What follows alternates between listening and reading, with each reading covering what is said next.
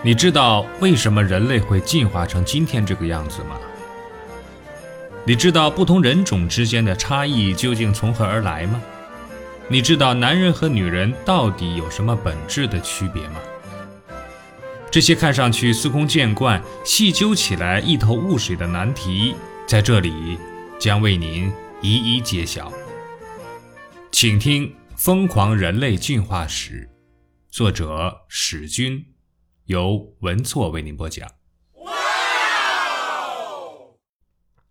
这一节我们来聊一聊，爱情也是一种生物性需求。婚配制度与后代成熟快慢之间也有一定的关系，结果影响了原因，似乎是不可能的事情，但其逻辑却异常的清晰。后代越是早熟，雄性呢就越容易腾出手来到外面寻花问柳。所以呢，后代早熟型的动物必然远离一夫一妻制。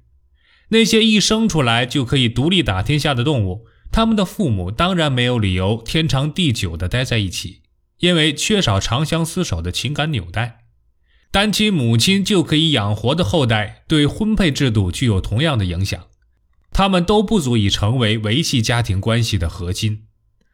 只有成熟较晚，同时呢又需要父母共同照料的后代。才是家庭生活的重要内容。他们成长的时间越长呢，则家庭关系就越坚实。人类由于生育困境的影响，后代依赖父母的时间最长，所以晚熟现象也最为典型，对婚配关系起到了直接的作用。稍有责任心的男人都知道啊，至少要把孩子抚养到成年才能离开家庭，但往往到了那个时候，他们早已失去了当年的雄心壮志。这就是很多男人感慨身不由己的由来，他们被困在了自己设置的围城之中，不能自拔。针对抚养后代造成的困局，雄性的解决之道呢，就是争取更长的寿命，以便在后代成年以后仍然存在寻花问柳的机会。但做到这一点其实并不容易，因为寿命与生殖之间存在着巨大的矛盾。一般而言呢，生殖越早，死的也就越早。有一种雄性螨虫在母亲肚子里就开始和姐妹们交配，结果呢，刚出生就死了。Oh no！似乎生殖才是生物的终极任务，生存只是达成这一任务的途径而已。问题是，具体到了某一生物时，无不千方百计地延长自己的寿命，完全不爱惜生命的物种必然遭到自然的淘汰，那样也就无从谈起生殖。所以呢？在生存和生殖这两大任务之间形成了某种博弈。更早的生殖和更长的寿命是所有生物面临的两大选择。折中方案呢是尽量推迟生殖时间，自觉实行晚婚晚育。当然，这不是由社会舆论或法律决定的，而是由生物内在的发育机制决定的。当雄性有足够的生长时间强化身体时，也就意味着有强大的力量。战败更多的竞争对手。男人是推迟生殖的典范。当很多哺乳动物不到一岁就迫不及待地开始交配时，男人呢却可以把交配年龄推迟到十岁甚至以后。与雄性热衷于推迟性成熟相对应，雌性呢有着相反的表现，他们更倾向于提早的性成熟，因为他们是性选择游戏中的选择者。早熟明显有利于获得更优秀的雄性，这就是先下手为强的原则。雄性呢倾向于推迟生殖年龄，雌性呢则倾向于提早生殖年龄，这就是两性二熟的表现，是自然选择和性选择双重作用的结果。这一结果导致在人类的婚配实践中，普遍出现了女人比男人年龄小的局面。事实上呢，强化了女性对男性的依赖。由此也出现了典型的情感专一现象，用文学语言表达就是忠诚与爱情。可现实的问题是，如果女人身体进化的目标是为了拴住男人，那么她该如何拴住特定的男人，而不是每晚拴住一个不同的男人呢？这涉及男女双方为什么会彼此忠诚，特别是没有完成生殖大业的青春期男女。一旦坠入爱河，确实有为了对方死去活来的故事发生，比如罗密欧与朱丽叶、梁山伯和祝英台等等，都不是凭空编造的神话，而是某种世俗现象的写照。但只爱上确定的某人，不等于画地为牢吗？天涯何处无芳草，何必抱定一颗死呢？除了人类豢养的宠物，很少有动物像人类这样对另一个体如此的难舍难分。其根源呢，正是直立行走带来的生育困境。早产的婴儿不得不长期的待在母亲的身边，所以必须进化出相应的生化机制，对母亲产生深深的依赖。他们从感情上再难离开母亲。当不得不离开时呢，就必须找一个人来填补情感的空缺。这个人当然就是未来的人生伴侣。人类通过延伸的依赖性强化了配偶的关系。现已证明，人类大脑在适当激素的刺激下，确实会产生情感专一的效果。此类激素被统称为爱情激素，其中呢包括我们熟知的多巴胺和内啡肽等小分子物质。它们是人类情感生活的小小粘合剂，也是爱情专一性的生物学基础。对于一夫多妻制社会，爱情并非不可或缺，因为妻妾往往可以买卖，那就是高级床上用品而已。一夫一妻制则不然，恋爱行为在本质上可以起到交配前选择的作用，那样就没有必要再进行盲目的精子战争，或者说是避免乱交。所以呢，恋爱阶段会不断刺激身体分泌催产素，进而呢激励大脑中的奖励系统，恋人的关系也因此得到了强化。双方在交往阶段爱闹小脾气也是重要的相处策略，那是对恋人个性的反复探底，其作用呢类似于动物打闹游戏。一旦婚后真正出现了矛盾，就可以用类似的方法加以解决，而不是直接提出离婚。事实上，小打小闹对维持稳定的夫妻关系至关重要。恋爱时，人体内的睾酮含量会发生奇妙的变化。坠入爱河的男性呢，睾酮含量将急剧下降；而在女性体内呢，则会明显的上升。也就是说，恋爱中的男人一定程度上出现了女性化趋势，女性呢则呈现男性化倾向。这使得男人更加善解人意，容易讨好女人。女人呢，则容易冲动，以便驱赶情敌。双方性格互补，更有利于建立持久的伴侣关系，彼此更加的忠诚。这就是一夫一妻制的激素保障机制。为了确保婚配制度不受干扰，南美绒猴呢也进化出了激素保障机制。当出现意外的雌性诱惑时，光棍的雄绒猴体内的睾丸激素水平会迅速的升高，而已婚的雄绒猴则毫无反应。从而在激素水平上保证了一夫一妻制不会轻易的崩溃。人类也有类似的生化反应机制，但是男性面对桃花运时，睾丸激素水平也会迅速的升高，但已婚男人的反应就不是那么明显。不过仍没有达到熊荣豪那样凛然不为所动的程度。有贼心没贼胆儿，正是已婚男人的真实写照。他们必须衡量瞬间冲动可能引发的严重后果。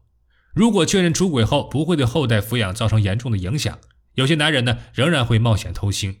越是安全的偷腥行为，越受男人欢迎。所以呢，妓女在很多国家已经合法化了。这种生化机制事实上是对男人的保护了。见到谁都蠢蠢欲动的男人，当然不会有好下场。中国人有句古话叫做“朋友之妻不可欺”，正是类似的机制在起作用。研究人员发现一个有趣的事实，那就是某个男人面对朋友的妻子时，睾丸激素的分泌水平并不会出现明显升高的迹象，因为那些见了朋友妻子就垂涎三尺的色狼，早已被他们的朋友手刃于床下了。活下来的当然就是能控制自己欲望的男人，他们向来对江湖古训奉若圭臬，这是道德层面的自然选择。人类的道德并不是有意设计出来的。而是血淋淋的自然选择淘汰出来的。为了强化专一性情感关系，人类呢还发展出了形态各异的容貌。每个人的容貌都各不相同，这在哺乳动物中极其罕见。你突然看见一群狗时，会很难区别其中谁是谁，因为它们的面相看上去都差不多。一群雪白的兔子就更难区分了。而人与人之间的容貌区别明显而稳定。就算两个人分别十年，还是有可能在人群中认出对方。这一切呢，都得益于人类的脱毛现象，面孔因而变成了像素清晰的二维码。扁平的面孔扫描效果更好，所以人脸比所有灵长类动物都更加的平整。彼此正确识别是稳定配偶关系的重要能力。这样呢，女人才会知道当晚打猎回来的人是她的丈夫，而不是什么路人甲。男人呢，也会因看到自己心爱的女人而倍感温暖，而不是随便看到莺莺燕燕都会傻呵呵地献出自己的财物。面孔记忆能力由基因决定，如果发生了相应的基因突变，患者将记不住任何面孔。这听起来让人匪夷所思，但却真实存在。医学上呢，叫做面孔失认症。可以想象啊，如果一个人记不住任何的亲人朋友，他还有可能组织起一个稳定的家庭吗？民间俗称“脸盲”，其实是面孔失忆症的轻度表现。他们看电视时记不住任何的角色，好在对身边的亲人朋友仍有识别能力。不断看到并记忆熟悉的面孔，还会增强忠诚度。这就是所谓的屡见效应。我们容易喜欢熟悉的东西，接触的时间越长呢，喜欢的程度就越深。就算反复观看某个无意义的符号，我们也会慢慢的喜欢上这个符号，即便这个符号本身没有任何的含义。当符号换成面孔时，效果同样存在。我们经常看到配偶的面孔，也就会越来越喜欢这张面孔。所谓“情人眼里出西施”。因为情人接触同一张面孔的时间比别人多，所以凝视对方的面孔是爱的表现。本质呢，是为了努力记住对方，并更加喜爱对方。由此形成了良性循环：接触越多，喜欢越深，彼此的关系呢就更容易得到强化，忠诚的程度就越高。一夫一妻制这种简洁明了的婚配制度。使得大家都不需要枉费心机去吃醋猜测。理论上而言呢，你的后代就是你的后代，你无可推脱，你必须负责。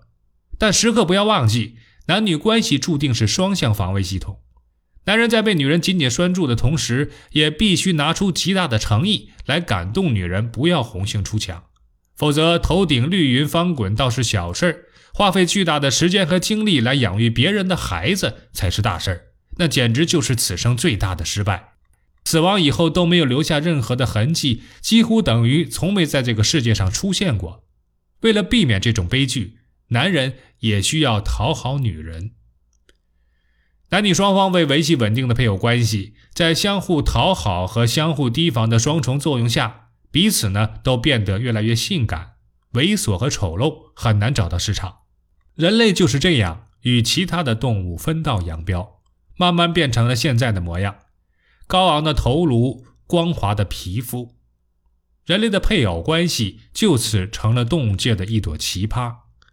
正是这种稳定的配偶关系，推动着人类不断进步，最终呢走向文明，并由此而长盛不衰。虽然文明偶尔会给人类带来伤痛，甚至使得大规模屠杀成为了可能，但文明之花仍将在废墟上。再一次绽放。追溯这一切的根源，竟然全部得益于数百万年前的直立行走。直立行走使得人类具备了长途奔跑能力。